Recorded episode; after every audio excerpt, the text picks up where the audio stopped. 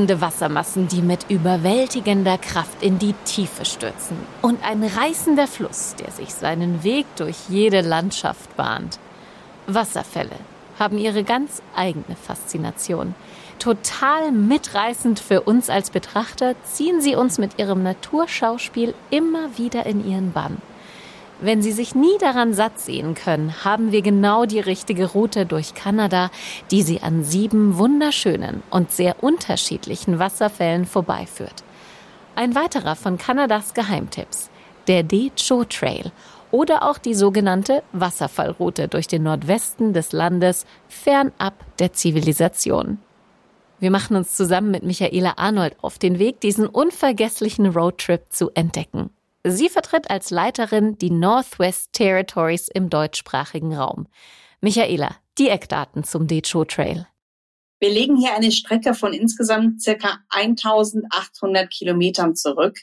Dabei durchqueren wir den Norden der Provinzen Alberta und British Columbia sowie die südlichen Northwest Territories. Wir befahren den Mackenzie, den Liard und den Alaska Highway. Die Straßen sind teils gut gewartet, teils Schotterpisten aber auch die sind gut gepflegt. Da muss man keine Bange haben, die Strecke zu fahren. Der Name Decho Trail, der bedeutet eigentlich Mackenzie River Route. Decho übersetzen die indigenen Völker nämlich mit Mackenzie River. Das ist der gewaltige Fluss, der die Northwest Territories vom Great Slave Lake bis hin zum Polarmeer durchschlängelt. Ganz Kanada wird tatsächlich von nur einem Viertel seiner Wassermassen gespeist. Das macht seine Größe und seine Kraft noch mal mehr deutlich. Damit die Wasserfallroute ihrem Namen gerecht wird, kommen natürlich noch mehr Flüsse ins Spiel, wie zum Beispiel der Peace, der Hay oder der Liard River und hunderte weitere ungezähmte Wasserbahnen. Wenn Sie diese Strecke fahren möchten, dann nehmen Sie sich vielleicht einfach eine Straßenkarte zur Hand und dann können Sie direkt mit uns mitreisen und Ihre Reise planen. Wie lange sind wir hier unterwegs? Das kommt natürlich darauf an, wie viel Zeit man sich hier nehmen möchte. Also mindestens 10, besser 14 Tage und wer Zeit hat, auch gerne drei Wochen. Welche Art von Fahrzeug würdest du da empfehlen? Man kann ja mit dem Mietwagen sowohl als mit dem Camper unterwegs sein. Da gibt's eigentlich keine Beschränkungen. Wenn man Allradantrieb hat, ist das natürlich immer schön, ist aber hier definitiv kein Must-Have. Man kann die Strecke auch mit einem ganz normalen Fahrzeug fahren.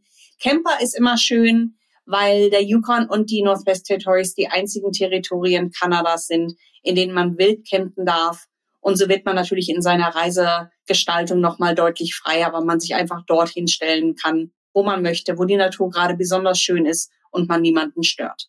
Wo ist unser Ausgangspunkt? Wo fahren wir los?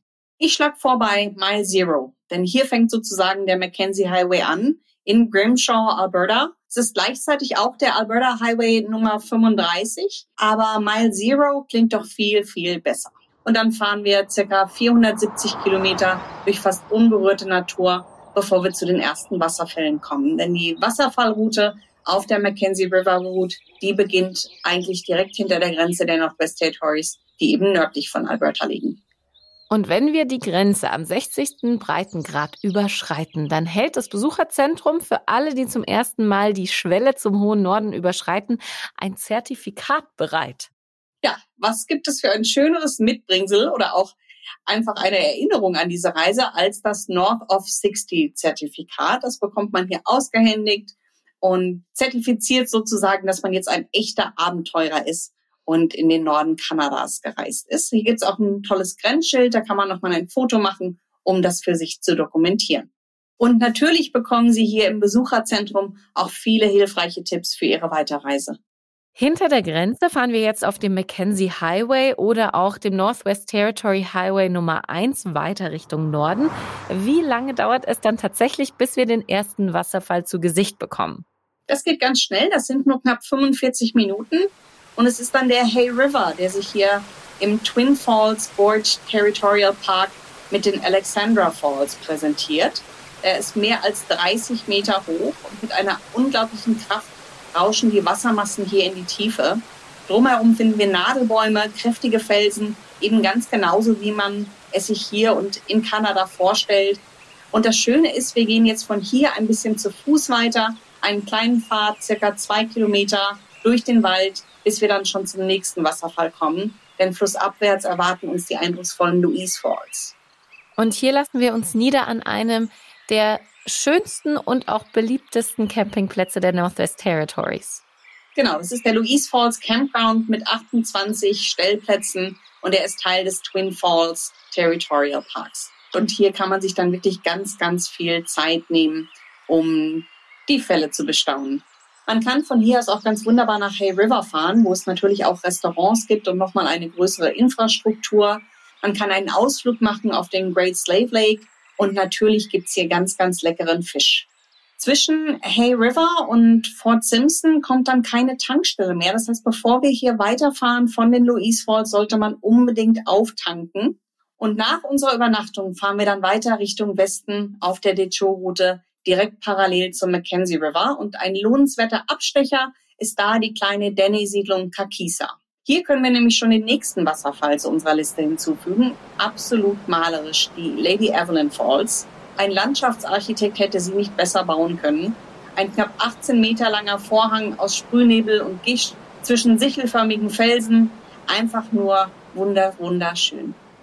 Für mich kann das jetzt ewig so weitergehen. Es wäre schade, wenn wir auf dieser Route schon mal sind, die Hauptstadt der Northwest Territories auszulassen. Deswegen machen wir aber jetzt auch einen Abstecher in die Zivilisation. Weiter im Norden nach Yellowknife, das an der nördlichen Spitze vom Great Slave liegt. Ja, nicht weit von den Lady Evelyn Falls kreuzen sich Highway Nummer 1 und Nummer 3. Und Nummer 3 ist eben derjenige, der uns nach Yellowknife bringt. Und auch wenn Yellowknife als Hauptstadt keine Metropole ist, kann ich trotzdem empfehlen, ein paar Tage hierfür einzuplanen. Die beschauliche und zugleich dynamische Hauptstadt Yellowknife ist mit knapp 20.000 Einwohnern bereits die größte Stadt der Region. Und gleichwohl hat sie sehr Spannendes zu berichten, denn noch heute weht durch die historische Altstadt ein Hauch von Goldgräberstimmung. Und eine bunte Mischung von Bewohnern aus über 90 Nationen macht Yellowknife zu einem energiegeladenen und aufregenden Ort. Gleichzeitig bietet sich Yellowknife durch die perfekte Lage am nördlichen Zipfel des Great Slave Lakes als idealer Ausgangspunkt für jede Menge Aktivitäten in der Natur und am Wasser an. Also eine 20.000 Einwohnerstadt, die wirklich viel zu bieten hat und nach der folgt auch schon der nächste Wasserfall, wenn wir auf dem Mackenzie Highway weiterfahren, auf Highway Nummer 1, die Samba Day Falls. Genau, die finden wir im gleichnamigen Samba Day Territorial Park. Das Besondere bei diesem Wasserfall ist, dass wir sein donnerndes Getöse auch von einer Brücke erleben können, die direkt über das Wasser führt. Der Fluss sprudelt direkt unter unseren Füßen und das ist schon ein Highlight, diese Kraft so nah zu spüren.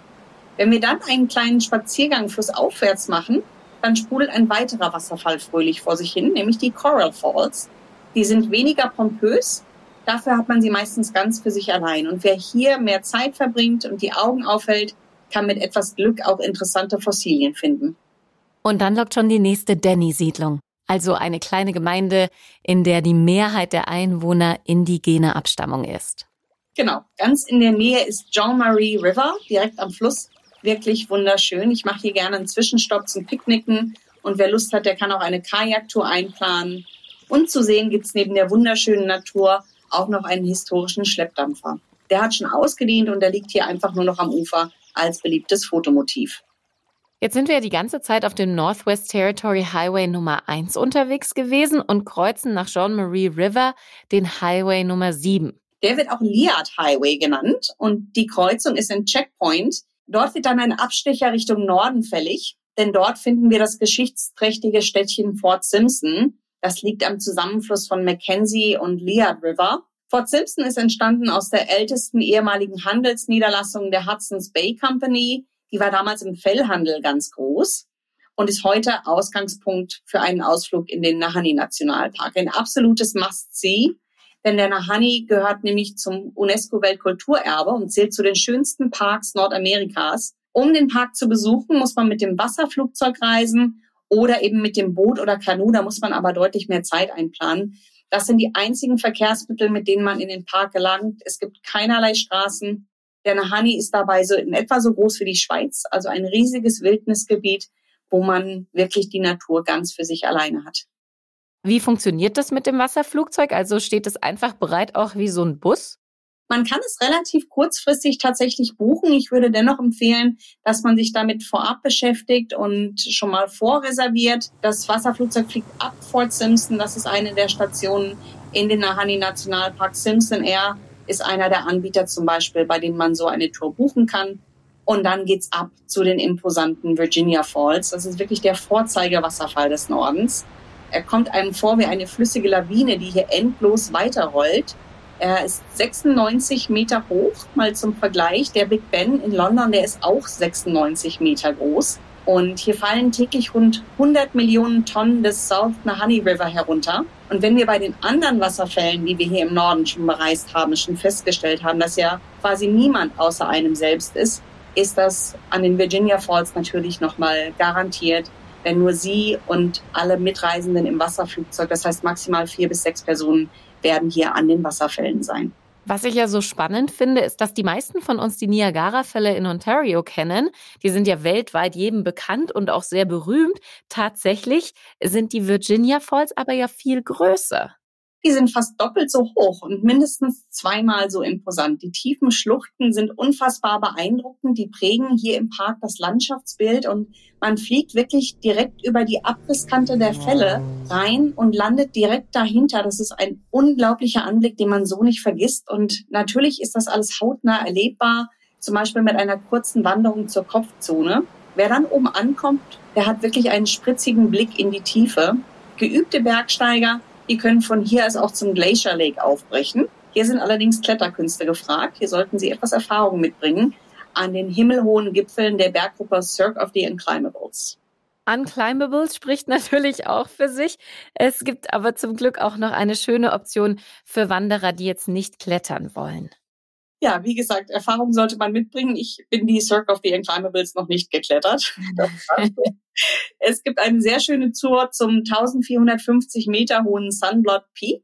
Da ist der Ausblick auf die Virginia Falls auch einzigartig. Oder man lässt es sich eben alles aus der Vogelperspektive zeigen, indem man eine Flightseeing-Tour macht. Genau, also das ist unglaublich, weil die Landschaft so schnell wechselt. Man sieht die tiefen Canyons, die hohen Gipfel, zwischendurch immer wieder Tiere, Dallschafe, Bären. Alles gibt es hier natürlich auch im Park. Der Nahani National Park ist ja der drittgrößte Nationalpark Kanadas. Wenn man sich vorstellt, dass jährlich nur um die 1000 Besucher kommen, dann merkt man schnell, dass man ihn tatsächlich für sich alleine genießen kann. Ja, die Wahrscheinlichkeit ist zumindest sehr groß. Wir haben Wildwasserflüsse, Canyons, Schluchten, alpine Tundra. All das wartet auf Sie, wild, ursprünglich, fast unberührt. Es gibt auch eine Lodge im Park, zu der können Sie sich ebenfalls einfliegen lassen, auch mit Simpson Air. Die Lodge gehört nämlich auch zur Airline, die Honey Mountain Lodge. Und das ist dann so ein bisschen Robinson Crusoe-Feeling. Das heißt, Sie selbst werden natürlich eingeflogen und vorher füllen Sie eine Liste aus mit Lebensmitteln, die Sie mitnehmen möchten. Und dann gehört Ihnen die Lodge und der See ganz alleine. Welche Tiere sind hier zu Hause, die wir vielleicht dann zu Gesicht bekommen, wenn wir ganz alleine da übernachten? Ja, ich hatte eben schon die Dallschafe erwähnt und die Bären. Es gibt auch Waldkaribus, Wölfe, Adler. Eigentlich alles, was so in Kanada zu Hause ist, kann man auch hier im Park finden.